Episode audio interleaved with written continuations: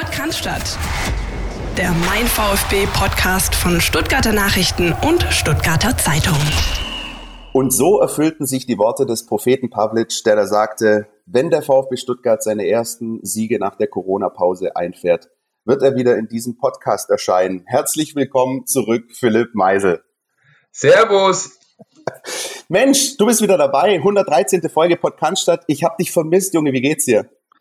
Mir geht's äh, den Umständen entsprechend gut, äh, muss ja. ich sagen. Also ich hatte, ich hatte, ich weiß, der eine oder andere dürfte es ja mitbekommen haben und ihr habt ja auch immer wieder drüber gesprochen. Ich hatte einen kapitalen Abstieg vom, vom Fahrrad bei rund 40 Sachen frontal über den Lenker, ähm, ein paar Mal überschlagen in den Wald rein und so weiter. Also das ähm, war dann doch ein bisschen grenzwertig. Äh, ich musste zweimal operiert werden. Äh, offener, doppelter Unterarmbruch und Schulter-Eckgelenksprengung sind die Diagnosen. Und das ist jetzt viereinhalb Wochen her. Ich ähm, habe natürlich immer noch so ein bisschen Probleme und bin regelmäßig in Behandlung. Aber alles in allem ist es richtig gut gelaufen. Ich bin jetzt stolzer Besitzer von äh, drei Platten, einer Klammer, 17 Schrauben und äh, insgesamt 42 Stichen an verschiedenen Körperstellen.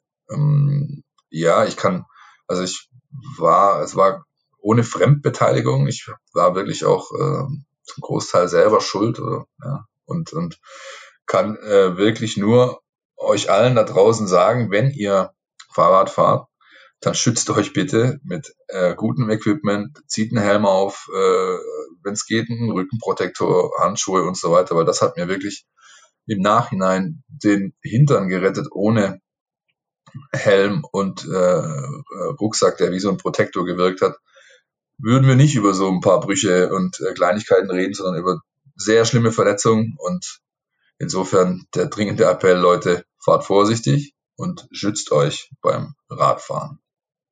Aber das soll es jetzt gewesen sein, Christian. Äh, ich will hier nicht rumjammern. Lass uns mal über diesen VfB Stuttgart sprechen. Ich bin ja äh, schon ganz froh, dass ich aus äh, nach, nach Wochen äh, der Abstinenz aus dieser sage ich mal, passiven Beobachterrolle jetzt mal wieder rausgehen kann und freue mich auch schon wie ein kleines Kind am Montag dann tatsächlich am kommenden wieder äh, ins Büro zu können oder äh, im Homeoffice wirklich in die, in die, in die Tages, äh, in das Tagesgeschäft einzusteigen. Also ich kann, ich kann nur anschließend an dein Eingangsstatement gerade schon mal gleich mal wieder den Hut ziehen. Ja, äh, zwei Dinge, die mir aufgefallen sind.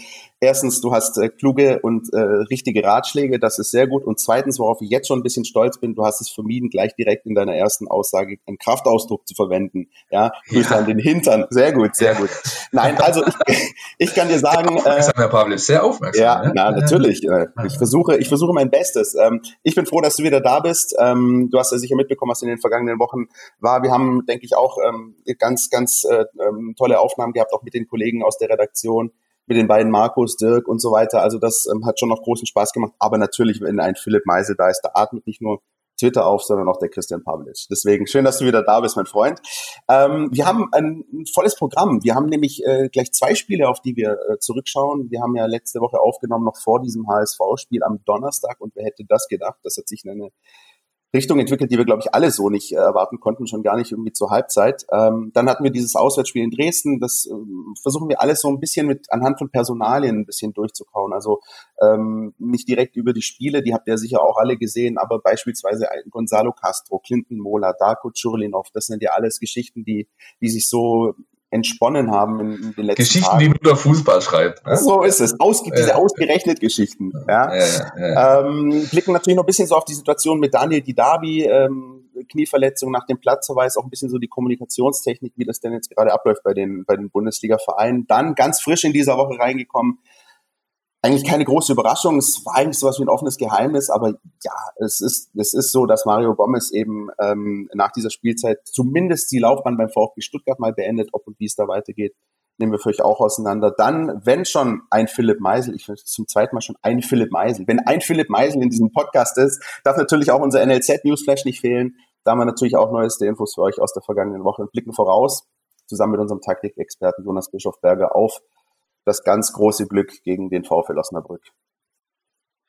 Ach, das, oh Gott, jetzt habe ich einen Ober für den Rest der Woche. Ja, Himmels gern geschehen. Und ich habe es nur rezitiert, nicht gesungen. Ja, also, ja ich fand, äh, fand, das große Glück im Zug nach Osnabrück. Ja, wunderbar. Ich kann mich noch gut ans, Hinspiel, ans Hinspiel erinnern, da bin ich nämlich da oh. hochgefahren.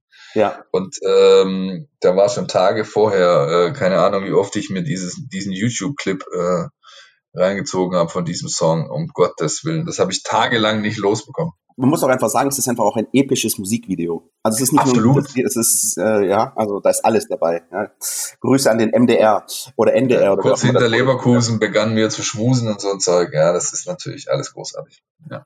Ähm, aber bevor wir über Osnabrück reden und noch irgendwie, bevor wir anfangen zu singen, was noch viel fataler wäre, ähm, Philipp, wie hast du die vergangenen Spiele denn so erlebt? Generell, wie hast du denn, wir haben ja noch gar nicht so gequatscht über den Restart. Also du hast dich ja da nicht dezidiert äußern können. Jetzt Geisterspiele, man, wie geht's dir so mit, mit, den, mit den Spielen? Ja, ich meine, es ist eingetroffen, was ich, äh, was wir, oder was ich schon gesagt habe, was wir beide prognostiziert haben. Also das ist, die ziehen das durch, ohne Wenn und Aber. Ähm, selbst das Gesundheitsamt Dresden kann offensichtlich nichts äh, mehr dran ändern, mhm. dass die Saison irgendwie zu Ende gebracht wird.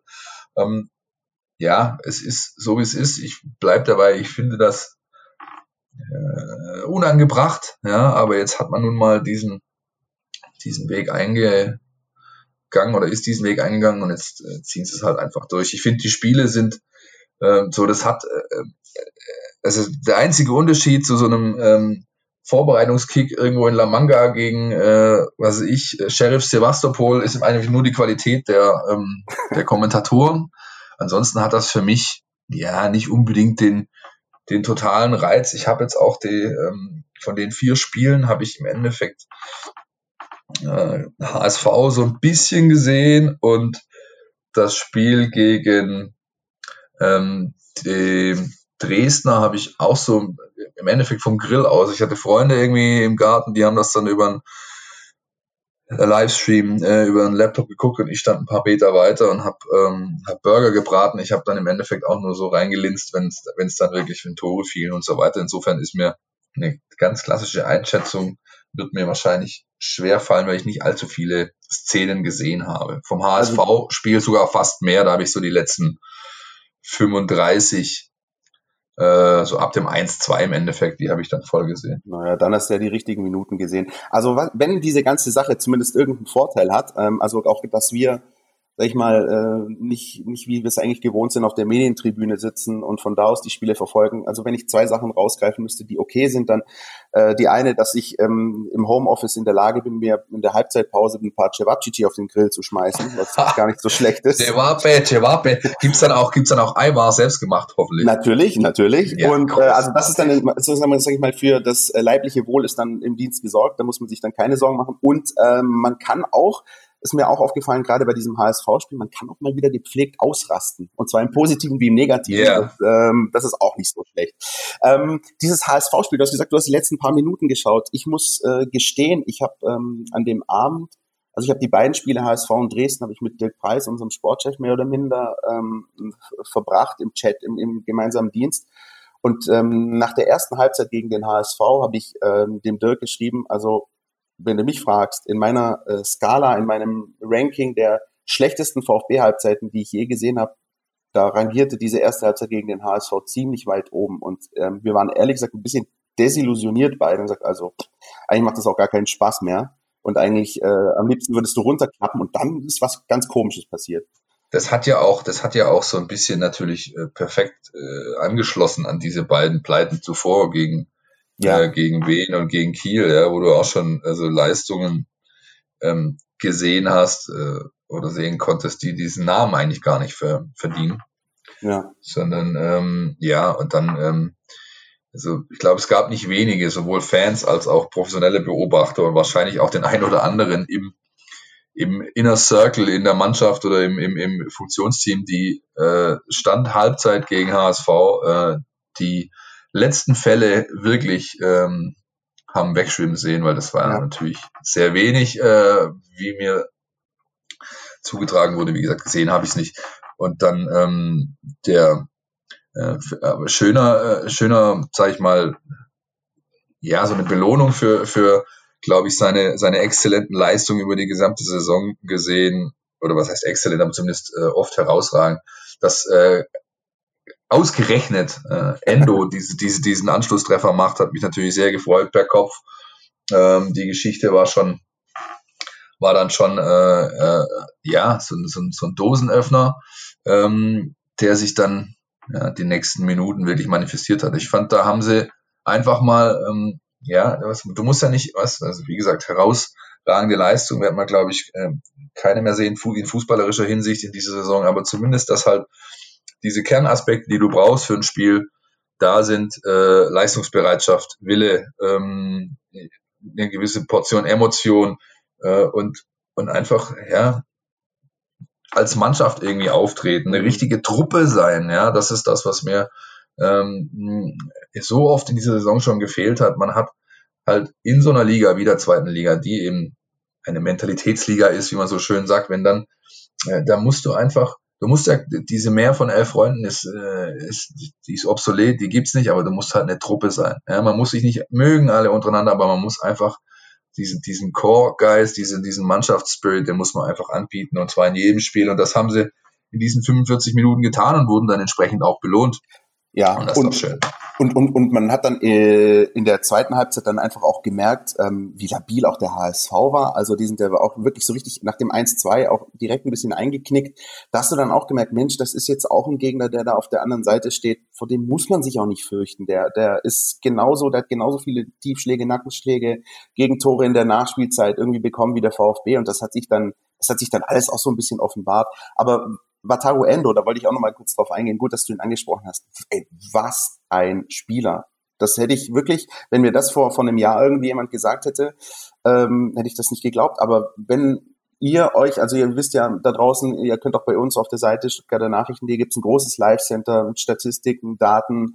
Ähm, Wataru Endo liefert echt regelmäßig ab, was Laufleistung angeht, was, was Passgenauigkeit angeht. Ähm, das ist echt beeindruckend. Und wenn er jetzt eben auch noch anfängt, Kopfballtore zu erzielen, wie, wie gegen den HSV, dann ist er echt jetzt mittlerweile eine sehr, sehr wichtige Stütze, die auch für die Balance im Spiel ganz, ganz wichtig ist zwischen Defensive und Offensive. Ist halt auch ein Krieger. Solche Leute brauchst du in der Mannschaft. Und, und, und, das, das, das mag jetzt plakativ klingen oder äh, wie auch immer, aber so, so einen richtigen Krieger, so einen brauchst du, mindestens einen brauchst du in der Mannschaft. Und äh, das, wie gesagt, wie du sagst, das liefert er eigentlich schon seit, äh, seit er dann mal reinkam, ne, nachdem dann irgendwann äh, Tim Walter nicht mehr daran vorbeikam, ihn aufzustellen, wobei man gar nicht mehr so genau weiß, ob es wirklich Tim Walter war oder vielleicht doch jemand anders, der ihn damals aufgestellt hat. Aber naja. Ähm, das, äh, ja, und diese, diese, diese bemerkenswerte Instabilität, äh, das ist schon, das ist schon irre. Beim, beim, beim VfB als auch beim HSV. Ich meine, du hast manchmal das Gefühl, ja, das sind die Spitzenmannschaften, die, die ähm, mit den größten Etats und eigentlich gut besetzten Kadern und es reicht irgendwie ein, ein, ein Lufthauch, um dieses Kartenhaus äh, irgendwie einzu, einstürzen zu lassen. Das ganz oft ja. in der Saison hast du das schon gesehen, ja. Und äh, für den VfB in dem Fall mit dem mit dem positiven Ende, das äh, das ist ja für ähm, mental gesehen ist es natürlich ein ein Riesengewinn, so ein Spiel dann noch so zu machen und ähm, auch da ist erstmal neben Endo musst du natürlich herausreden, Nico, ganz klar, mit, als Spieler des Spiels mit einem Tor, einer Vorlage.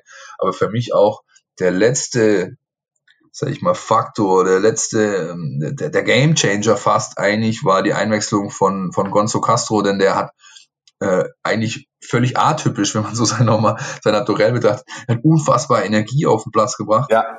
Unglaublich, ähm, ja. Hat, äh, hat Zweikämpfe gewonnen, hat im Mittelfeld die Gretchen ausgepackt äh, und, und, und, ja, und hat dann ähm, schlussendlich äh, die Belohnung dafür bekommen, ähm, eingeleitet von Sascha Kalajdzic und dann Nico, der einfach äh, wie so ein Duracell-Hase diese, diese Linie runtergeht und sagt, ich, ich bring diesen Ball hier nach innen, begünstigt von, von der HSV-Innenverteidigung, die nun ja, Van Dingeldong, äh, mein, mein besonderer Freund hier, ähm, der hat. Oder wie Pellegrino Materazzo sagen würde, Uno Mas, Uno Mas, geh noch mal einen durch, ja? Yeah, ja, der, der wollte ja vorher schon raus, wenn ich das richtig gesehen habe. Der wollte genau. sich ja auswechseln lassen, weil er einfach nicht mehr konnte und dann, ähm, ja, äh, äh, da ist jetzt einfach ein super Ende und ähm, hoffentlich, äh, zumindest Dresden, auch wenn es kein überragendes Spiel war, wir kommen ja gleich dazu, hat es bestätigt, aber hoffentlich der, der Dosenöffner für die, für die letzten fünf äh, Partien, die jetzt noch anstehen, denn wie gesagt, also eigentlich musste jetzt mit richtig, richtig breiter Brust äh,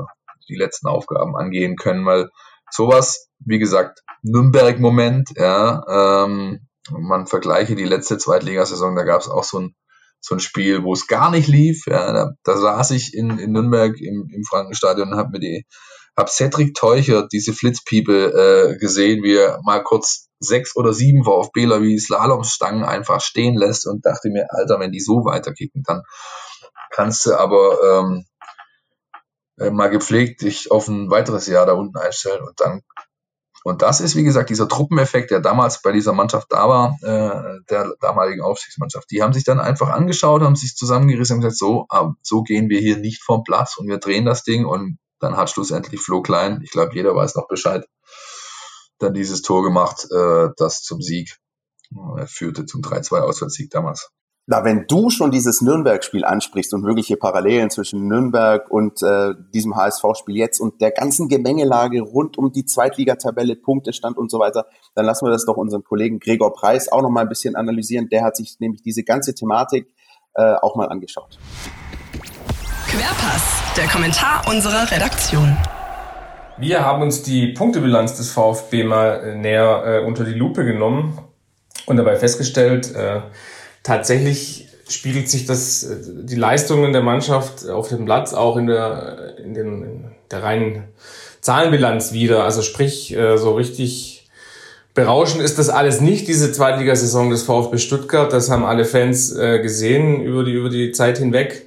Und das lässt sich auch in den, in den Punktezahlen ablesen. 51 Punkte hat die Mannschaft von Pellegrino Matarazzo nach 29 Spieltagen geholt. Das ist eine eher durchwachsene Bilanz für den Aufstiegsanwärter. Wir haben das mal verglichen mit dem letzten Aufstiegsjahr 2017. Da hatte die Mannschaft am Ende 69 Zähler nach 34 Spieltagen. Eine Summe, auf die sie jetzt schon nicht mehr kommen kann. Selbst wenn sie die letzten fünf Spiele gewinnt, wären es am Ende 66 Punkte. Das würde zwar ziemlich, oder das würde sicher zum Aufstieg reichen, weil sie ja nicht mehr eingeholt werden könnten äh, als Tabellenzweiter wäre in der Endsumme aber eher auch so eine, ja, mittelprächtige Bilanz, wenn man sich mal die, die Zweitliga-Endtabellen seit Einführung der Drei-Punkte-Regel 1995 anschaut. Da gab es mal Hertha BSC, die sind mal mit 76 Punkten aufgestiegen. Da ist der VfB, ähm, wäre dann weit davon entfernt. Und ja, das zeigt eben nur, dass die Mannschaft sich ja, schwer tut und ähm, oder schwer getan hat am Ende, selbst wenn es dann reichen sollte.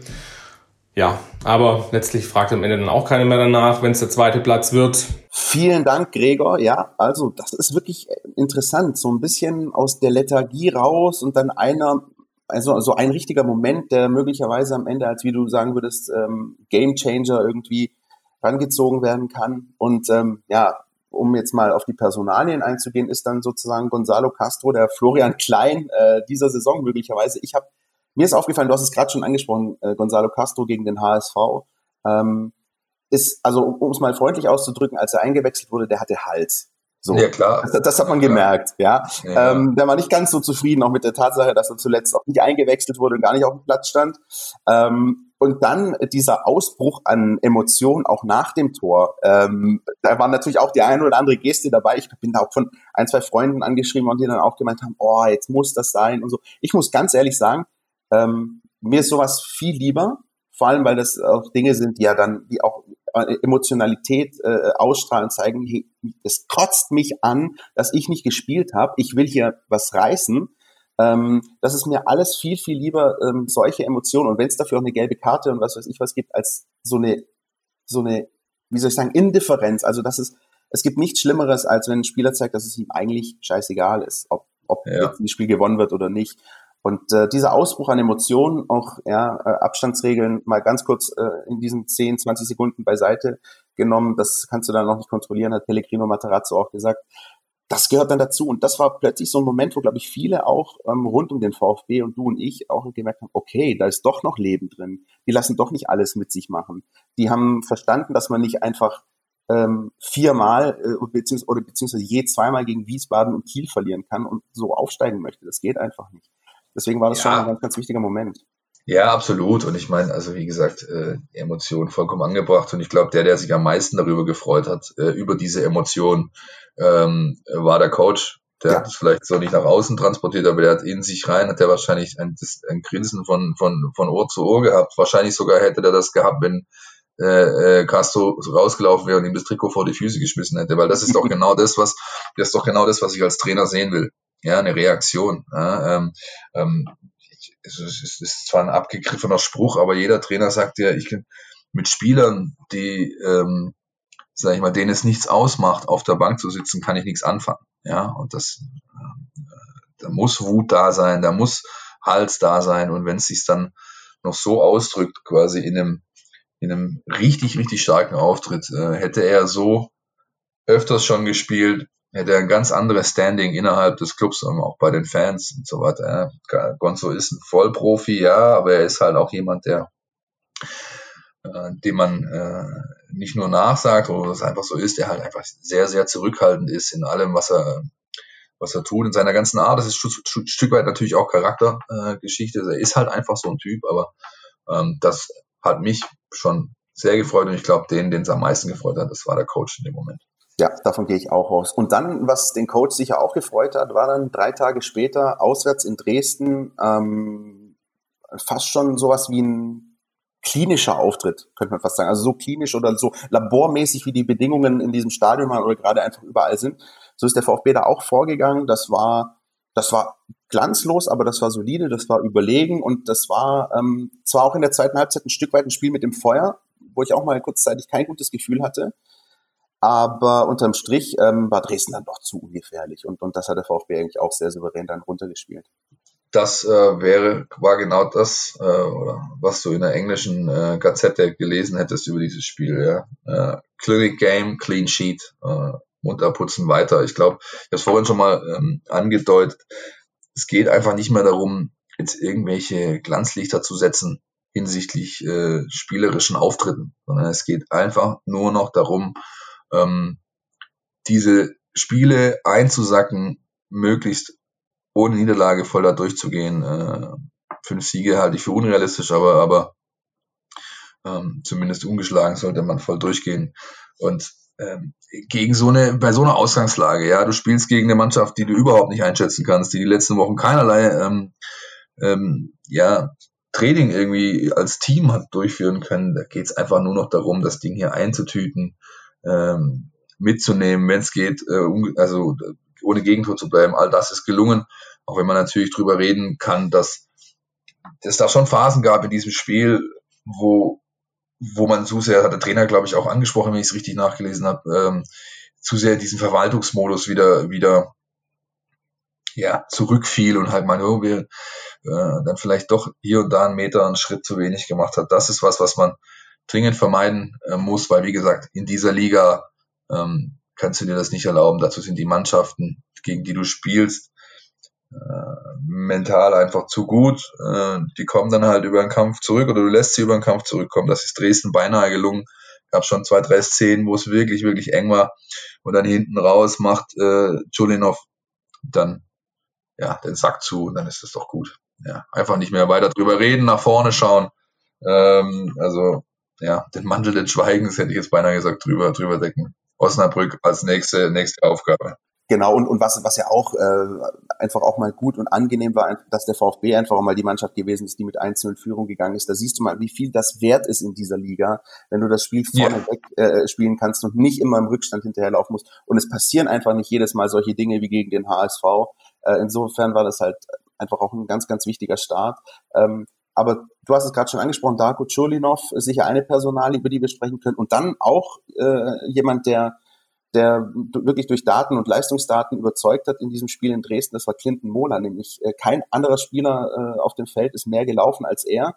Ähm, der eine oder andere sagt, naja, könnte jetzt noch ein bisschen häufiger den Weg direkt zur Grundlinie suchen, aber da hat sich jemand wirklich äh, festgespielt auf dieser Position. Ne?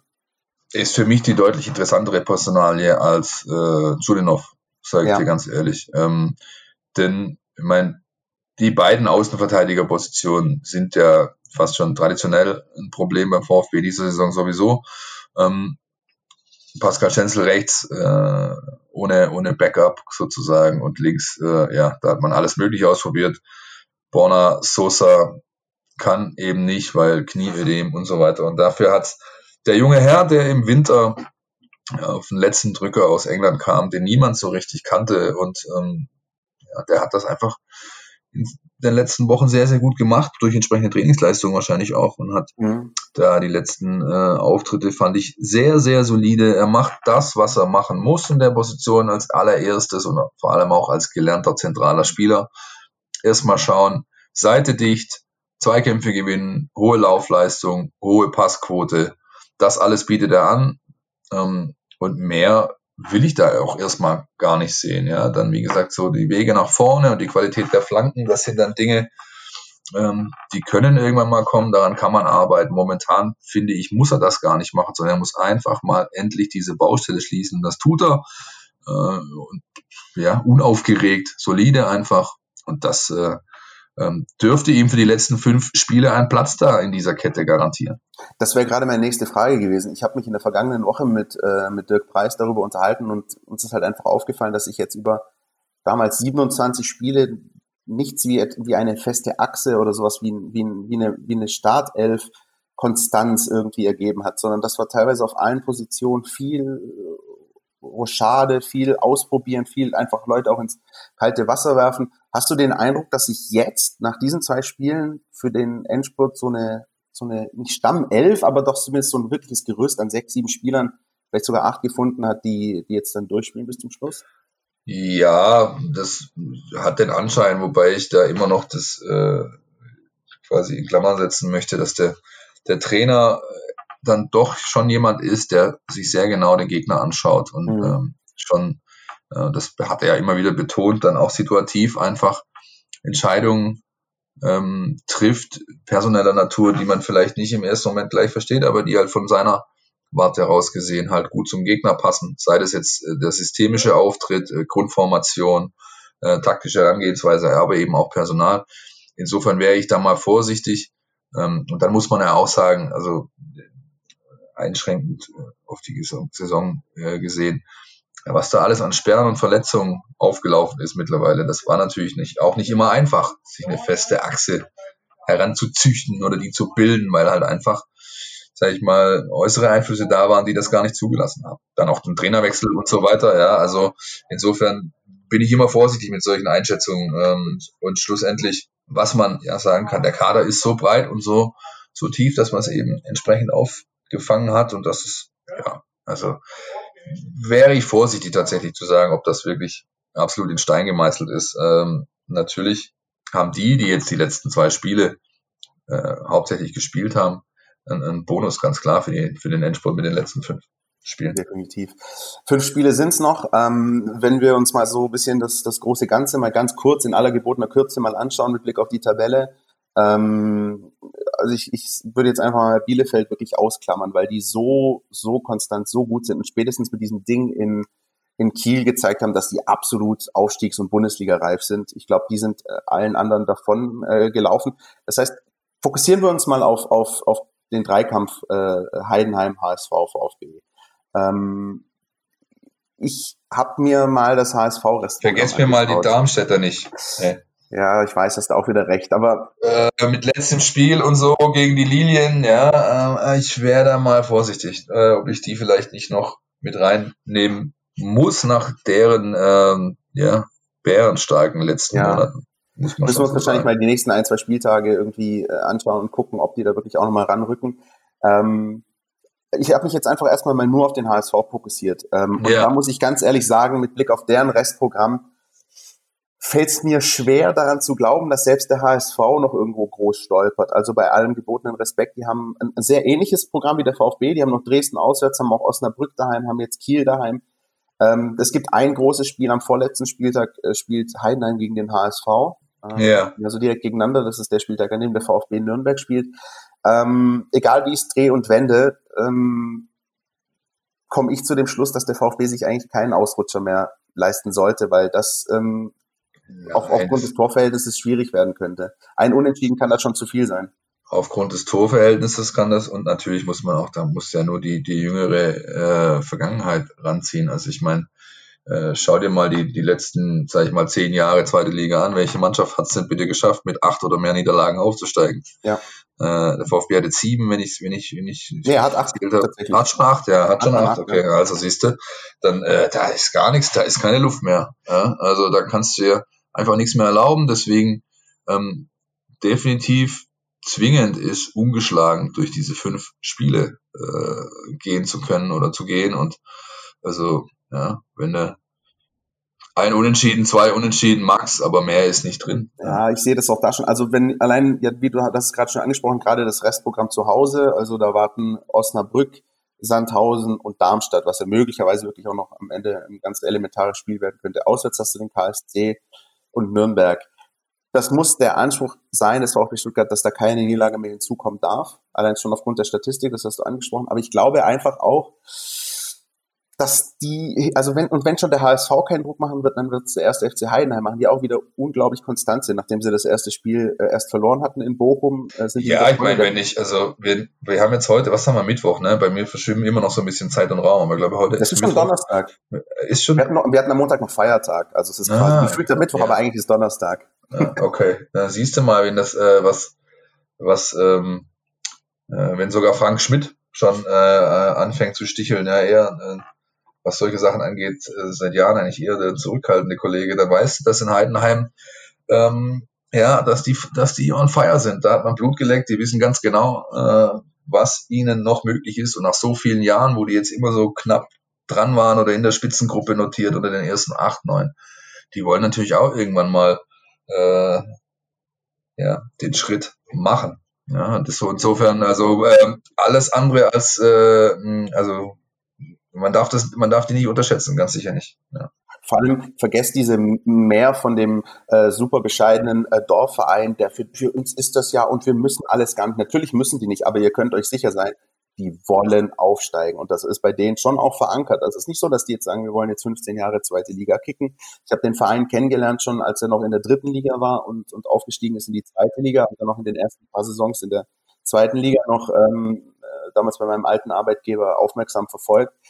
Das ist ein sehr ambitionierter Verein und die wollen hoch und die äh, sehen natürlich die Chance und die werden sie nutzen wollen. Sobald einer von den beiden davor ähm, nochmal ins Strauchen gerät, da ist der FCH da, da könnt ihr euch drauf verlassen, da bin ich mir ziemlich sicher. Es ist tatsächlich schon Donnerstag, du machst mich fertig. Ich habe jetzt, echt, ich hab jetzt echt mal kurz nachgeschaut gerade. Hast du jetzt echt es nachgeschaut ist, im Kalender? Nein, natürlich, es ist, es ist vollkommen irre, wenn du, wenn du so viele Wochen äh, ähm, raus bist einfach, ja, und äh, ich will nicht sagen in den Tag reinleben kannst, aber einfach guckst, äh, ähm, ja, da, keine Termine, leicht einsitzen, hätte Harald Junke gesagt. Äh, ja, und, und das ist schon also abgefahren. Ich dachte echt, ohne Spaß ist Mittwoch heute. Das siehst du mal. Ja. Gut, ich habe einen Physiothermin nachher um 13.40 Uhr, falls es jemand interessiert. Ja. ja, den solltest du nicht vergessen. Also das wäre, das wäre, glaube ich, uns allen wichtig, dass das wieder alles schön in die richtigen Bahnen kommt. Jawohl, jawohl. So, dann äh, würde ich sagen, lass uns mal noch quatschen über ja diese diese Thematik, diesen Komplex. Äh, ich habe es jetzt mal überschrieben mit die Davis Knie und die Kommunikation. Das klingt irgendwie wie so äh, fünf Freunde Hörspiel, mhm. aber ähm, ja, da hast du ja auch so mitbekommen in den letzten Wochen. Also Daniel Didavi, wisst ihr alle, die gelb-rote Karte in Kiel. Ähm, deswegen war er dann sowieso gesperrt gegen den HSV, stand dann aber eben auch ähm, beim Auswärtsspiel in äh, Dresden gar nicht im Kader.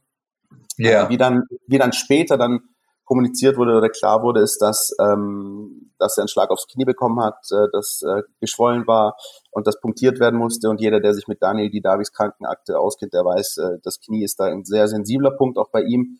Und trotzdem hat das alles so ein bisschen so, so, so salamimäßig ein bisschen gedauert, bis eigentlich klar war, was hat er denn? Und das liegt natürlich an dem, was gerade eben die, die Umstände sind, nämlich äh, rund um Corona, dass dass kleinere Blessuren so in der Form gar nicht kommuniziert werden sollten, sollen, dürfen, wie auch immer. Ja, das ist eine, sag ich mal, ähm, ja, das ist natürlich der, eine, eine der Gesamtsituation geschuldete äh, Herangehensweise an die ganze Geschichte, ja, wenn man, wenn man natürlich sieht, äh, ähm, ja, oder ich finde es richtig, in, in, in, in Zeiten dieser Pandemie äh, Persönlichkeitsrechte entsprechend zu schützen. Ähm, äh, erinnert sich wahrscheinlich jeder an das Wehenspiel und äh, mhm. da, da hat ein Spieler gefehlt, äh, wo nachher, wo irgendwie keiner wusste, ja, warum denn, ja, und dann, wenn man aber zu, ja, wenn man eins und eins zusammenzählt und weiß, äh, kurz vorher gab es eben im VfB-Kader einen sogenannten unklaren Befund, der sich dann äh, nachher herausgestellt hat als äh, ja tatsächlich nicht Corona bezogen, aber und dann sieht man, wer gefehlt hat, dann kann man eben auch eins und eins zusammenzählen. Ja. Und, und äh, bei die Davi, äh, ja, finde ich, äh, ich weiß nicht. Also ich finde es bei so, äh, sag ich mal, Dingen, die tatsächlich sportliche Verletzungen äh, beziffern. Ich meine, bei Avucha hat man den Achillessehnenriss ja auch publik gemacht. Ja. Also ich finde das ein bisschen komisch. Ähm, andererseits gibt es sehr gute Argumente dafür, ähm, äh, Persönlichkeitsrechte und so weiter. Ähm, ja, mal schauen, wie es da weitergeht. Wichtig ist, äh, glaube ich, dass Daniel nochmal tatsächlich einsatzfähig ist, auch, denn auch wenn er äh, mit der gelb-roten Karte und seinem Auftritt dann dem, der Mannschaft einen sogenannten Bärendienst erwiesen hat, drei Euro äh, Phrasenschwein und so weiter, ähm, äh, ja, dann ist es doch jemand, der einfach äh, den Unterschied ausmachen kann und, und, und, und solche Leute brauchst du jetzt noch äh, hinten raus. Und äh, insofern Osnabrück wäre ich mal vorsichtig. Ich habe auch schon zweimal das Knie punktiert bekommen. Das ist äh, eklig erstmal, äh, ziemlich eklig und ähm, kann dann doch äh, vielleicht doch noch länger dauern, als, als man zuerst gedacht hat. Insofern glaube ich auch, dass der Verein da eher, sage ich mal, die Safety-Variante äh, wählt, sich äh, auf Sicherheit spielt sozusagen und dann ihn lieber nochmal draußen lässt, äh, also gar nicht in Kader nimmt ähm, gegen Osnabrück, um ihn dann in den letzten vier Spielen eben einsatzfähig zu haben. Und mein Gott, also so ein Comeback im Derby mit einem schönen Freistoßtor. Äh, Würden wir nehmen. Wer weiß, wer weiß würde ich nehmen, ja genau. Nehmen. Ähm, gerade bei, bei Dani Didavi kann ich mir zum Beispiel auch vorstellen, das ist ein Aspekt, den du vorher schon angesprochen hast, dass da auch Pellegrino Matarazzo ganz genau draufschaut, ähm, gegen welchen Gegner wird er womöglich wirklich wichtig sein. Also sich das auch mal ein bisschen anzuschauen, fünf Spiele, Richtig. die noch ein bisschen zu dosieren und zu schauen, okay, pass auf, wir haben hier einen Spieler, der den Unterschied ausmachen kann, das wissen wir alle. Ähm, aber in welchen Spielen ist er sozusagen wirklich vonnöten? Ähm, das hängt dann oft bestimmt auch vom Spielverlauf ab, wie es dann halt nach 60, 70 Minuten steht. Ja, ja. Ich glaube, ähm, ich glaub, da bist du mit dem Trainer äh, gut aufgestellt. Der, der kann sowas, glaube ich, ganz ja. gut einstellen. Und ich meine, also ich, also wenn, wenn äh, Daniel äh, eines sag ich mal, bewiesen oder, oder eines belegt ist in seiner Saison. Er ist jetzt nicht unbedingt ähm, der Einwechselspieler, ähnlich wie Mario Gomez beispielsweise auch. Mhm. Ähm, das ist jetzt nicht der, der Spieler, den du dann nochmal für die letzten 20 bringst und der ist dann da wirklich der, der so ein Energizer ist, um es dann rauszureißen. Das ist eher ein Spieler, den hast du von Anfang an drauf. Ähm, und dann äh, nach dem klassischen Motto, solange die Beine tragen, äh, mit der Hoffnung auf ein, auf ein herausragenden individuellen Moment. Ja, insofern glaube ich fast, dass äh, man äh, gegen Osnabrück ihn noch nicht auf dem Spielberichtsbogen sehen wird. Und äh, das vielleicht nochmal ganz kurz zur Einordnung rund um diese Verletzung. Also du hast ja vorher angesprochen, auch Maxima Wutter, Achillessehnenriss, da hieß es daneben ganz klar, ähm, langfristige Verletzung, also solche Dinge wie gerade eben äh, Achillessehnenriss, Kreuzbandriss, also Dinge, wo, wo Spieler einfach monatelang ausfallen, die werden entsprechend kommuniziert.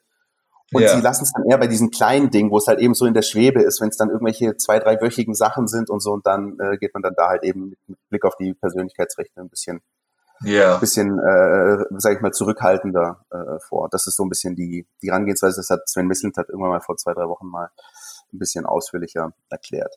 Ähm, wir haben es gerade angesprochen, Philipp, du hast gesagt, also Dani Didavi, ein Spieler, der durchaus auch noch wichtig sein könnte in der Saison. Wie wichtig könnte denn ähm, noch ein Mario Gomez sein in dieser Saison? In den letzten Spielen, wenn überhaupt. Wie siehst du es? Naja, also in der, in der, in der Kabine extrem. Äh, ich glaube, ähm, da will kein Trainer der Welt auf, äh, auf so einen Spieler verzichten. Ja. Ähm, auf dem Platz äh, in den letzten Wochen natürlich eher schwierig gewesen. Wobei ich, also da gab es so einen Moment, den, den ich immer noch ähm, das war eine der wenigen Szenen, die ich von diesem Wiesbaden-Spiel gesehen habe, den ich, äh, den ich da immer noch so im, im, im Kopf habe. Und zwar ist das, das war in den ersten fünf Minuten, nach drei, vier Minuten schon, ein überragend rausgespielter Angriff, ehrlich gesagt, vom, vom VfB richtig sauber gemacht. Der Ball kommt nach innen, Gomez steht zwei Meter vor dem Tor, kriegt ihn auf den rechten Fuß. Und das ist eigentlich ein klares Tor. Und ähm, das hat der österreichische Keeper von Wiesbaden, dessen Namen mir gerade nicht einfällt, den sie da irgendwie ablösefrei geholt haben. Lindner oder so. Ja, genau, der hat das einfach super gemacht. Ja, also das ist halt der klassische Fall zum Fußball, können halt immer 22 dazu, also auch noch ein Gegner und der, der Keeper hat das überragend antizipiert, wusste ganz genau, wo wir, wie, wie, wie er sich breit machen muss, wo er sich positionieren muss, hat dann dieses Tor verhindert und ich glaube, hätte äh, Gomez da genetzt, ähm, hätte das nochmal, hätte er auf dem Platz nochmal so ein richtiger Faktor sein können. Ähm, in Kiel hat er in der Anfangsphase eine ähnliche Chance gehabt. In Kiel ja, war es ja. auch so, dass quasi dann ja, noch im Gegenzug dann das 1-0 für Kiel fällt. Ja, ja. Und insofern, ähm, jetzt ist, ist ich, ich weiß es nicht, ob, es, er sportlich wirklich nochmal einen Effekt erzielen kann, aber ich glaube in der Kabine und ähm, äh, draußen an der, auf der Bank ist es definitiv wichtig, ihn, ihn dabei zu haben.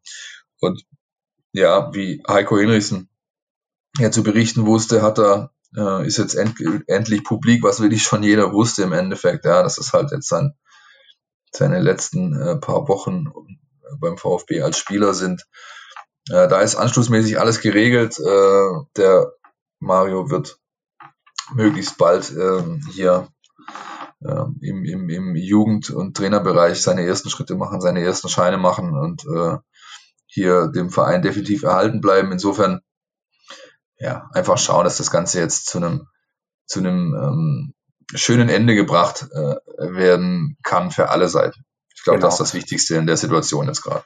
Da ist er noch, steht er noch im Raum, möglicherweise noch irgendwie eine, eine Zeit irgendwie im Ausland in den USA. Aber wie du gerade auch schon gesagt hast, das war alles schon, das waberte schon seit, seit seit dem Wintertrainingslager eigentlich, wenn man ehrlich ja, ist. Ja, nein, schon früher. Also meine, meiner, Informa meiner Information nach ist das tatsächlich, war es eigentlich schon geplant, ähm, letzte Saison einen Haken dran zu machen. Äh, was dann eben aus verschiedenen Gründen nicht äh, äh, passierte, unter anderem eben auch wegen dem Abstieg und weil er dann gesagt hat, so will ich hier definitiv nicht gehen. Ja. Aber ähm, ja, also ist, ist, ist glaube ich, es ist, glaube ich, richtig so und ich kann, ich wünsche jedem Sportler halt äh, immer mit einem mit einem versöhnlichen Ende irgendwie rauszugehen und vor allem den Zeitpunkt richtig zu erwischen. Es gibt ja ganz oft diese Fälle von, von Spielern oder Sportlern, sagen wir es jetzt mal so, die einfach diesen Zeitpunkt des Absprungs verpasst, verpassen oder verpassten, was ihre Karriereende angeht. Und dann hast du irgendwann, äh, erzeugst du, sag ich mal, beim geneigten Betrachter nur noch Mitleid und das ist, finde ich, zwingend zu vermeiden. Das ähm, würde ihm nicht gut zu Gesicht sehen, würde einfach auch nicht passen für so eine großartige Karriere, wie Mario Gomez sie hatte. Insofern hoffe ich einfach, dass das Ganze zu einem schönen persönlichen Ende kommt. Idealerweise mit einer Aufstiegsfeier, die wir dann alle über Zoom oder sonst was im Internet verfolgen äh, ja, Das ist vielleicht die einzige, äh, ja, der traurige Aspekt an der Geschichte, dass, ähm, dass das halt nicht vor Publikum wird passieren können dann.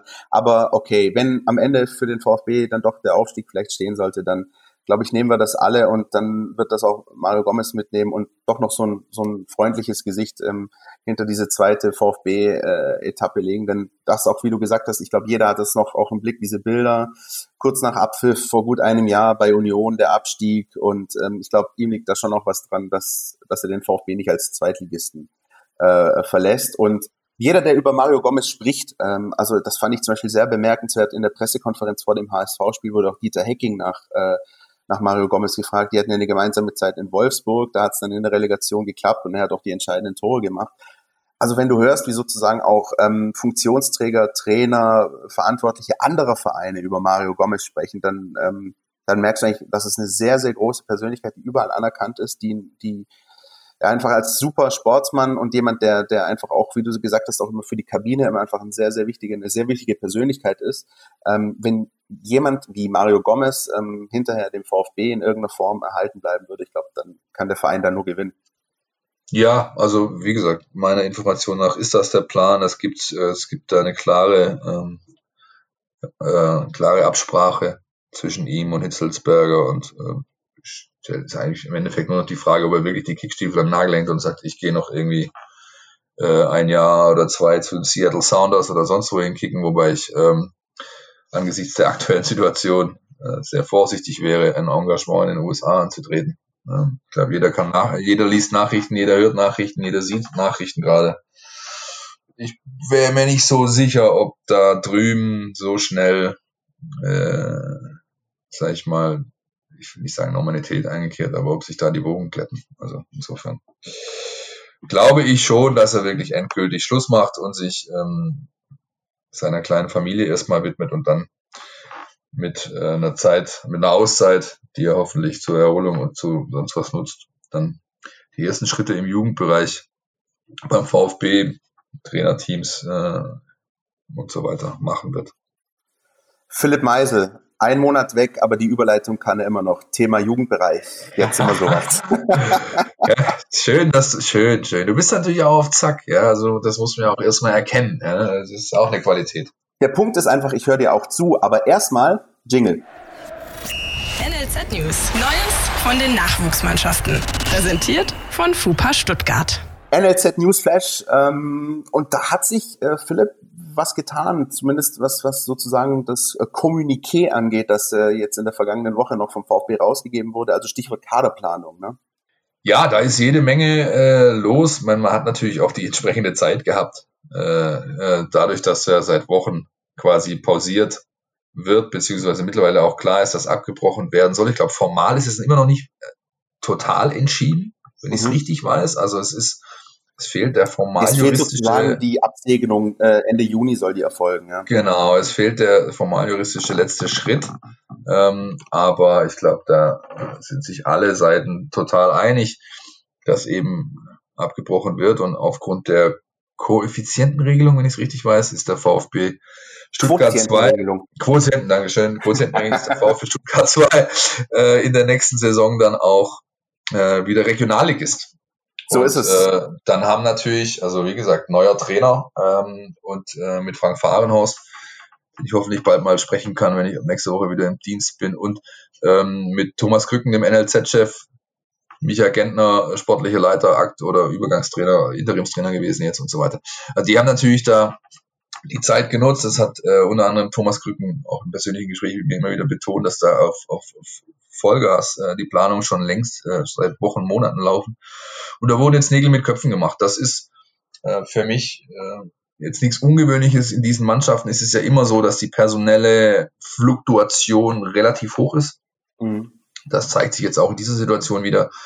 Der VfB Stuttgart hat jede Menge Abgänge bekannt gegeben, ähm, wo ähm, ja, die eben nächstes Jahr nicht mehr mit dabei sein werden. Ähm, was mich ein bisschen überrascht hat, ähm, war der relativ frühe Abgang von Lukas Kiefer.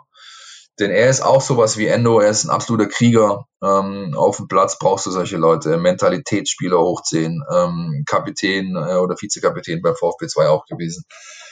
Das hat mich also äh, ein bisschen überrascht, aber schlussendlich, wenn klar mit ihm umgegangen wurde, er ist halt auch ein U23-Spieler, also älter als 23, davon darf man ja zwar eine unbegrenzte Zahl im Kader haben, aber eben nur vier auf dem Spielberichtsbogen beim Spiel und als zweite Mannschaft und dann nur drei gleichzeitig auf dem Platz. Da macht er eine Position frei. Bin gespannt, wen man da holen wird, ob man da jemand holen wird. Ähm, mit äh, Marcel Sögler und Stony Markstein äh, hat man nur noch zwei jetzt davon im Kader, denn auch Bene Köpp äh, wird gehen. Ähm, also man hat jetzt noch zwei Spieler über 23 im Kader, ähm, die natürlich das absolute Gerüst bilden werden. Ja, einer der besten Stürmer der Liga und mit äh, Mark Stein jemand, der, auch wenn es schon Ewigkeiten her ist, aber immerhin schon mal Champions League gespielt hat. Für Hertha BSC, vielleicht erinnert sich noch die Älteren unter uns, da gab es mal so ein Nebelspiel gegen AC Milan. Unvergessen.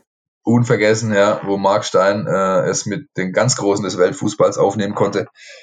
Und diese beiden äh, ja, es ist sozusagen der Senat in der Truppe jetzt. Ähm, weitere Abgänge, Allgeier, Almedo Moraes, ähm, äh, Babukar Gaye, äh, Jona Preuß, David Tomic, Malik Batmatz, also alles in allem, sage ich mal, Roleplayer. Ja, bei Krötzinger hat man jetzt jahrelang einfach ihm immer wieder die Chance gegeben, den Sprung machen zu können. Es hat aus verschiedensten Gründen nicht geklappt.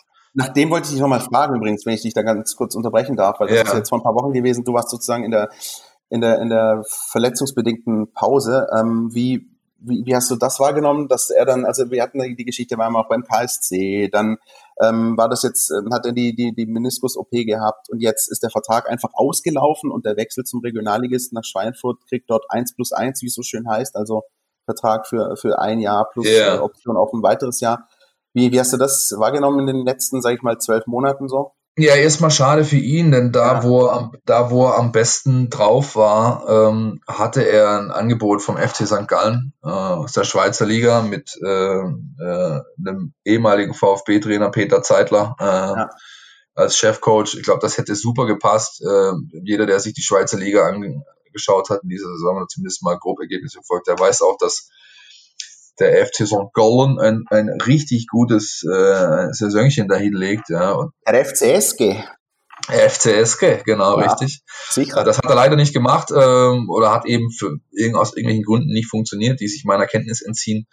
Insofern, ja, schade. Ich meine, er war jahrelang einer der, der hochtalentierten in allen Jahrgängen eigentlich immer ähm, vorne mit dabei und jetzt hat's halt schlussendlich nicht geklappt. Das ist das klassische Beispiel, wie es eben so oft ist bei in mhm. Nachwuchs, in Nachwuchskadern oder in NLZs. Es gibt ja eben viele, die wirklich gut sind, aber aus diesen vielen äh, kommen halt nur eine sehr geringe Anzahl wirklich dann äh, so weit diesen Schritt in den Profikader gehen zu können. Das hat bei ihm nicht funktioniert. Alle anderen ähm, mit einer kleinen, sag ich mal, Ausnahme vielleicht David Tomic, der hat eigentlich auch schon sehr, sehr gut gezockt, hat aber auch bei vielen, vielen Spielen, äh, die er im Trainingsbetrieb mit der ersten Mannschaft trainieren konnte und da machen konnte. Er hat es einfach nicht geschafft, dann diesen letzten Schritt äh, anzubieten, diese letzte Leistungssteigerung zu machen. Insofern, ähm, ich kann die alle irgendwo nachvollziehen, diese, diese Wechsel. Und ähm, dann muss man ja auch sagen, man hat jetzt aus der U19 auch äh, ein paar Aufrücker, die wirklich Qualität mitbringen. Klar, äh, den, der die meiste Qualität mitbringt, hat man leider nicht halten können. Und das ist dann vielleicht eine Geschichte, über die wir jetzt noch reden können. Ich zähle sie gerade mal auf. Flo Schock, Torhüter, ähm, kommt hoch. Christian Mistel, ähm, Mittelfeld, Stratege, guter Zweikämpfer. Ähm, Alex Kopf, äh, solider Verteidiger. Manuel Reuter, auf den freue ich mich besonders. Eine absolute Nähmaschine äh, auf der Außenbahn, Rechtsverteidiger. Richtig geiler Typ und einfach auch. Nähmaschine ist geil übrigens. Ja, der, ich meine, der Typ, der ist was unfassbar, was der zusammenläuft, ja, und, und ähm, einfach ein Spieler, der in den letzten, sag ich mal, zwölf Monaten nochmal einen riesen Schritt gemacht hat.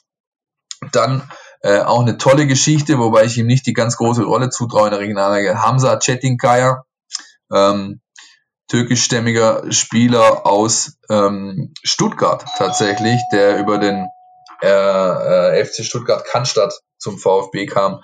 Äh, Spitzname intern Fernsehturm, mannschaftsintern, weil er äh, so groß als auch ein bisschen hüftsteif ist, wie der äh, erste seiner Art auf der Walder oben, der Fernsehturm. Benedikt Tollerbach und Kevin Grimm, Kevin Grimm, äh, den Namen würde ich mal mit dem kleinen Ausrufezeichen versehen, denn der ist schon äh, nach seiner langen und schweren Verletzung jemand, äh, der davor wirklich sportlich sehr, sehr stark war und der so ein, ein richtiger Wühler im Sturm ist, der viel läuft, der auch Tore machen kann, der ähm, unangenehm für jeden Gegner ist. Insofern da, auf den kann sich Frank Fahrenhorst definitiv freuen. Ich, ich höre dir wahnsinnig gern zu, Philipp, und, und ich unterbreche dich nur ungern, aber musst du vielleicht die Tür aufmachen? Ja, ich kann jetzt auch nichts dafür, dass es da geklingelt hat. Was soll ich, äh, was soll ich machen? Ich bleibe jetzt einfach hier sitzen und äh, Du, du ähm, sitzt das aus. Du sitzt das aus. Ich sitze das aus, ja. Genau. Wir wollen über Per Lockel eigentlich sprechen, da wollte genau, ich hinkommen. Ne? Ja. Genau, das ist nämlich so ein bisschen die, die Personalie, die, äh, die, sag ich mal, das größte, das, wie soll man sagen, den größten Nachrichtenwert hatte oder die, das ja am meisten diskutiert wurde, dass also Per Lockel äh, zu Borussia Mönchengladbach äh, wechselt. Eigentlich auch ein Spieler, auf den man schon gesetzt hat hier beim VfB, ne? Ja, klar. Ich meine, er war, er war die letzten vier Jahre hier eigentlich in jeder Mannschaft ähm, der Leader schlechthin. Ja, er ist ein, er ist ein absoluter äh, Führungsspieler, äh, hat natürlich sportlich entsprechende Qualitäten, äh, super Freistoßschütze. Ähm, dazu abseits des Platzes ein wirklich äh, charakterlich 1A Kerl, äh, intelligent aufgeschlossen. Einfach so, wie also solche, solche Typen wünschst du dir in jeder Truppe. Ja. Aber es war eben auch so, dass er, äh, dass er die letzten Monate, und da habe ich schon so ein bisschen geahnt, dass es so kommt, wie es jetzt gekommen ist, ähm, immer wenn diese klassischen Länderspielpausen oder sonst was anstehen oder auch die Vorbereitung, dann wurden ähm, alle, äh, jede Menge Nachwuchsspieler äh, immer wieder eingeladen, für eine Woche oder länger mit der ersten Mannschaft zu trainieren. Pierre Lockel war nie dabei. Ähm, welche Gründe das hat, ähm, sind, die sind zum einen offensichtlich, denn er ist halt ein zentraler Spieler, davon hat der VfB jede Menge. Ne? Und äh, so war dann vielleicht für seine Rolle in diesen Trainingsspielchen oder in diesen Trainingszeiten nicht unbedingt platzfrei. Und äh, das hinterlässt natürlich Spuren bei so einem, bei so einem Junge, ja? der, der, der weiß, ey, ich bin hier ähm, der Kapitän, äh, der U19. Äh, ich bin amtierender DFB-Pokalsieger und deutscher Vizemeister. Und äh, für mich geht keine Türe auf, nicht mal für ein Trainingsspielchen. Und ähm, das ist natürlich was, was mit Sicherheit eine Rolle gespielt haben wird bei seiner Entscheidung, zur zweiten Mannschaft von Borussia Mönchengladbach zu gehen. Und dann gibt's halt am Ende solche Sprüchchen, äh, solche, solche salbungsvollen Sätzchen, so, wir hätten Per gerne weiter in unseren Reihen behalten und bedauern seinen Abgang. Äh, wir haben viele Gespräche geführt und den Weg aufgezeigt, und aber letztlich hat er sich anders entschieden. Also da geht man ja entsprechend höflich auseinander. Ähm, ja, ich meine, es ist ein Spieler, der ist, ist ein Spieler, der kann, also der kann sofort aus dem Stand dritte Liga spielen. Äh, jetzt schon, meiner Ansicht nach. Und dann wird sich halt zeigen, ob er in den letzten, nächsten ein, zwei Jahren den Sprung schafft, um dann ähm, jemand werden zu können, der auch in der zweiten Liga oder vielleicht sogar in der ersten Liga eine Rolle spielt. Ähm, ja, Potenzial dazu hat er. Insofern schade für, äh, für den VfB Stuttgart, aber schlussendlich aus Spielersicht ein Stück weit auch verständlich. Ähm, da hat es vielleicht dann doch nicht so äh, gereicht mit dem Aufzeigen des Weges und der Perspektiven. Ja, ist immer schwierig bei solchen, bei solchen, sag ich mal, Top Guns, die dich dann äh, verlassen im Jugendbereich. Bin sehr gespannt, wohin sein Weg ihn führt, wird die nächsten Jahre wirklich da auch das verfolgen, weil es ist ein Top-Kerl und ein, ein, ein super Spieler meiner Ansicht nach. Und Borussia Mönchengladbach muss man auch sagen, jetzt nicht die schlechteste Adresse. Ich glaube, da kann man sich auch gut entwickeln, wenn man da äh, entsprechend Leistung bringt. Absolut und hat natürlich auch einen, einen Trainer oben dran, der ähm, also in der ersten Mannschaft jetzt, äh, der, dann mit Marco Rose, der ein sehr genaues Auge hat auf den Nachwuchs und ähm, ja, da bieten sich vielleicht andere Möglichkeiten, ist einfach so. Vielleicht ganz kurz noch der Einschub an der Stelle. Da hat ähm, der Kicker in der vergangenen Woche auch für Schnappatmung bei vielen VfB-Fans gesorgt, der nämlich dann über äh, Lee Egloff berichtet hat, dass also Borussia Mönchengladbach an ihm interessiert sei. Ähm, und kurz darauf kam dann eben die Lockelmeldung. Ähm, wie offenbar ist es so gewesen, um das klarzustellen, offenbar haben die sich beim Kicker einfach in der Personalie vertan. Also da gab es wohl eine Verbindung und das war dann letzten Endes Lockel und nicht Egloff. Hat natürlich aber doch durchaus für ein bisschen Aufregung bei, ähm, bei den VfB-Fans gesorgt. Ja, also ich meine ganz grundsätzlich, jeder, jeder, jeder, jeder äh, äh ambitionierte Erstligist, der Lee Eckloff nicht auf dem Zettel hat, der ist, macht, macht das falsch. Job. Der macht was falsch. Ja, also das ist, ähm, da haben wir ja schon oft drüber geredet, ist, das ist ein Ausnahmespieler äh, der einen unfassbaren Weg gehen kann, äh, wenn alles passt. Ähm, da brauchen wir jetzt aktuell für dich nicht weiter drüber eingehen, weil der muss jetzt erstmal sein Abi äh, eintüten oder seinen Schulabschluss eintüten und dann äh, sieht man weiter, aber also, das ist ja wohl ganz klar. Und wie das sich dann genau zugetragen hat beim Kicker, da keine Ahnung, entzieht sich meiner Kenntnis. Aber ja, Eckloff ist ein Ausnahmespieler, Punkt. So lassen wir das stehen und blicken voraus auf das nächste Heimspiel, das ansteht für den VfB Stuttgart. Am Sonntag 13.30 fast schon klassisch mittlerweile, gegen den VfL Osnabrück. Ähm, wir erinnern uns alle so ein bisschen mit äh, Grausen und kalten Schauer, der einem über den Rücken läuft, an dieses äh, Hinspiel, zumindest äh, an das, was auf dem Platz passiert ist. Philipp, du bist ja vor Ort gewesen. Ihr könnt diese äh, Geschichte dieses äh, traurige VfB-Nachmittags auch nochmal bei uns auf den Seiten nachlesen, Stuttgarter Zeitung, der Stuttgarter Nachrichten.de. Also jeder, der da ein bisschen ähm, masochistisch veranlagt ist, äh, könnt ihr euch gerne da nochmal äh, durchklicken. ich sag noch Marcos Alvarez. Ähm, wie, wie, wie, wie nimmst du das wahr? Das war ja auch ein Spiel, in dem der VfB dann in der zweiten Halbzeit gedrückt hat und, und ähm, dann aber doch das Tor nicht gemacht hat. Das, sorry, aber ähm, Dinge wie äh, Wiesbaden und Kiel dürfen sich eigentlich gegen Osnabrück nicht wiederholen. Also du kannst jetzt nicht auch noch gegen die beide Spiele in der Saison verlieren, oder? Ja, das, das darfst du definitiv nicht. Ja, ähm, Osnabrück war damals halt äh, der Klassiker äh, eines, eines Spiels unter Tim Walter. Ja. Ähm, viel Ballbesitz, äh, viel machen und tun, extreme Passquoten, aber nichts wirklich Zwingendes. Ja. ja. Genau, der natürlich den, dem Heim, der Heimmannschaft damals in die Karten gespielt hat. Und du hast halt mit Alva einfach, auch wenn der gerade nur noch von der Bank kommt, aber wenn er von der Bank kommt, wie letzte Woche macht er halt auch zwei Stück. Ja. Also Alva, Alva ist ein, ist ein, ist, ist ein überragender Kicker, ja, der frühzeitig schon kommuniziert hat, bei Osnabrück nicht weiterzumachen. Der wechselt jetzt irgendwo nach Polen oder was weiß ich wollen.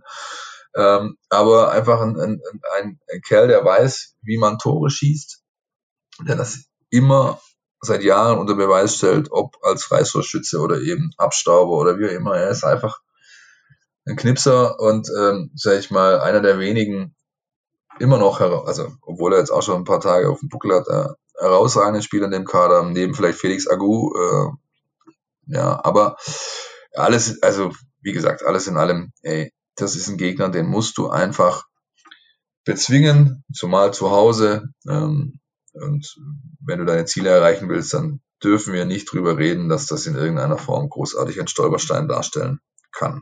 Ja, wollen wir mal hören, was Jonas dazu zu sagen hat? Das machen wir. Der Jonas erklärt uns jetzt, warum Osnabrück kein Stolperstein sein darf. Die Mein VfB Taktiktafel. Hier geht's ins Detail. Die nächste Aufgabe für den VfB heißt VfL Osnabrück. Eine Mannschaft, die in der Hinrunde noch als Überraschungsmannschaft galt, die aber in der Rückrunde auch deutlich nachgelassen hat, muss man sagen. Grundsätzlich kann man zu Osnabrück sagen, dass sie so ein bisschen den Underdog-Fußball äh, perfektioniert haben. Was sie nämlich besonders gut machen, ist, dass sie extrem zielstrebig Fußball spielen. Also sobald Osnabrück den Ball hat, sind die Spieler von der Orientierung her wirklich so, dass sie immer den Weg zum Tor suchen und sich ganz, ganz schwer nur auf den Flügel abdrängen lassen. Und dann eben auch in teilweise ganz schwierigen Drucksituationen finden sie dann noch eine Option, einen Pass in die Mitte oder gehen doch noch am Gegner vorbei und können abschließen.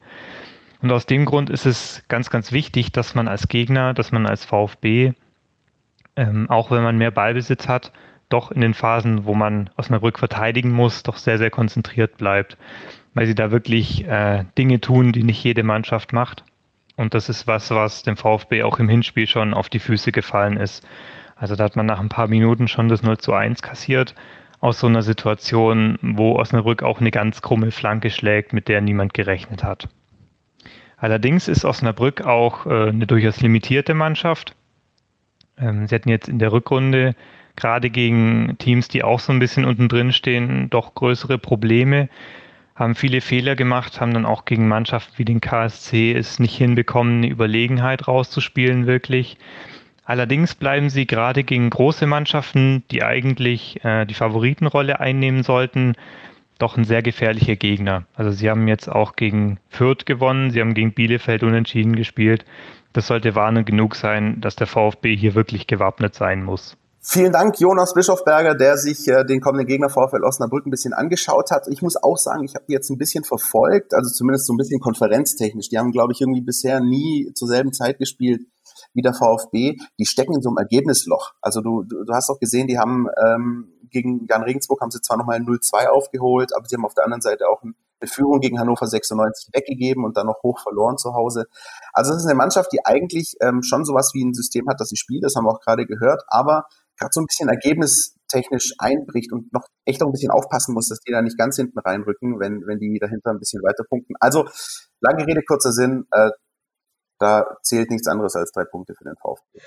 Ja, und einfach, ähm, einfach breite Brust jetzt zeigen. Ja, ähm, ähm, ich meine, du bist immer noch die beste Heimmannschaft der, der Liga. Ähm, hast einen Gegner, der jetzt nicht unbedingt die, die äh, allererste Güteklasse hat in dieser Liga. Insofern ganz ruhig, ganz solide, ganz clinical, äh, wie wir es eingangs hatten, dieses Ding äh, angehen, ähm, zu dem richtigen Zeitpunkt deine Tore machen und das einsacken, mit nach, mitnehmen und fertig. Und vor allem würde ich das einfach gerne mit Blick auf den Spielplan jetzt am Wochenende sehen. Wenn der VfB es schaffen sollte, gegen Osnabrück zu gewinnen, dann hätte er zumindest vorübergehend mal fünf Punkte vor auf den HSV und die müssen am Montag nachziehen. Die spielen am Montagabend gegen Holstein Kiel und ich hätte einfach gern diese Situation. Also ich hätte gern diese Situation in der Tabelle, der VfB 5 vor und HSV, jetzt macht ihr mal schön am Montagabend und dann ja. An, was die machen. Ja, ja, klar. Das ist natürlich äh, psychologisch gesehen zumindest ein, ein, ein, kleiner, ein kleiner Faktor, ganz klar. Ich bin sehr gespannt, äh, wie das, wie das, äh, ob, ob, ja, ob sie es wirklich anbieten können, tatsächlich den, den, diese Restrunde, mal ein, einer meiner Lieblingsbegriffe mal wieder zu bemühen, wirklich so solide äh, runterzuspielen jetzt, wie es sich einfach äh, anstelle oder als, als Aufstiegsanwärter einfach geziemt. Ja das ist der Moment, an dem dann ich normalerweise immer sage, es bleibt spannend. Ja? Mhm. Wir werden das weiter für Sie beobachten, meine Damen und Herren. Ähm, würde ich sagen, ähm, haben wir das doch alles mal abgedeckt soweit. Ich glaube, Rückblick, Vorausblick und so weiter. Philipp Meisel ist auch wieder da. Ich bin happy. Was wir vielleicht für euch da draußen noch haben, äh, ist so ein Hinweis auf unseren Insta-Kanal. Da sind wir nämlich bei irgendwas 4,9 und 23. 4,9, 23 habe ich heute Morgen mal gesehen. Das heißt, es fehlt nicht mehr viel bis zu 5000 und die hätten wir schon gern. Erstens das, erstens das, äh, da lassen wir uns auch was einfallen, kann ich jetzt schon versprechen. Also wer noch nicht, wer noch nicht folgt, äh, folgt uns ähm, und auf Instagram und ähm, da wird's demnächst wieder ein bisschen intensiver zugehen als die letzten Wochen, denn ich bin ab Montag im Büro zurück. das ist eine Drohung. ja, richtig, das ist eine Drohung. Ähm, ja, äh, man darf gespannt sein. Hast du sehr schön gesagt. Also, wer äh, sich freut und gespannt ist auf die äh, kurze Hosencollage von Philipp Meisel, der darf sich in den nächsten Tagen auf Instagram tummeln. Nein, Spaß beiseite. Damit bring mich, bring mich nicht auf Idee, du, ich sag's ja. ja. Da sind wir auch ganz aktuell dabei. Äh, direkt nach dem Spiel gibt's die Noten, die ihr euch da angucken könnt. Wir küren den Spieler des Spiels. Wir haben vor dem Spiel auch immer die mögliche Aufstellung drauf. Also lohnt sich definitiv. Ja, schön die Stunde geknackt es war mir ein inneres Blumenpflücken. Ich bin, ich bin glücklich, du bist wieder da. Eine Frage noch zum Abschluss. Äh, welchen Wochentag haben wir jetzt? Donnerstag. Sehr Donnerstag. Gut. Donnerstag. Donnerstag. Und Donnerstag kommen wir auch raus. Ähm, nächste Woche, das können wir euch auch schon äh, vorab sagen, ähm, ist ja in äh, schönen Baden-Württemberg wieder Feiertag. Deswegen werden wir in der nächsten Woche auch schon am Mittwoch, also ein bisschen früher rausgehen, damit ihr da das ganze lange Wochenende Zeit habt, äh, um euch unseren Quark so anzuhören. Richtig.